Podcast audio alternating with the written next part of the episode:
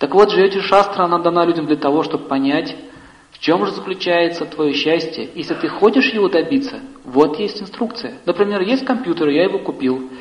И я беру этот компьютер и начинаю колоть им орехи. Или микрофоном.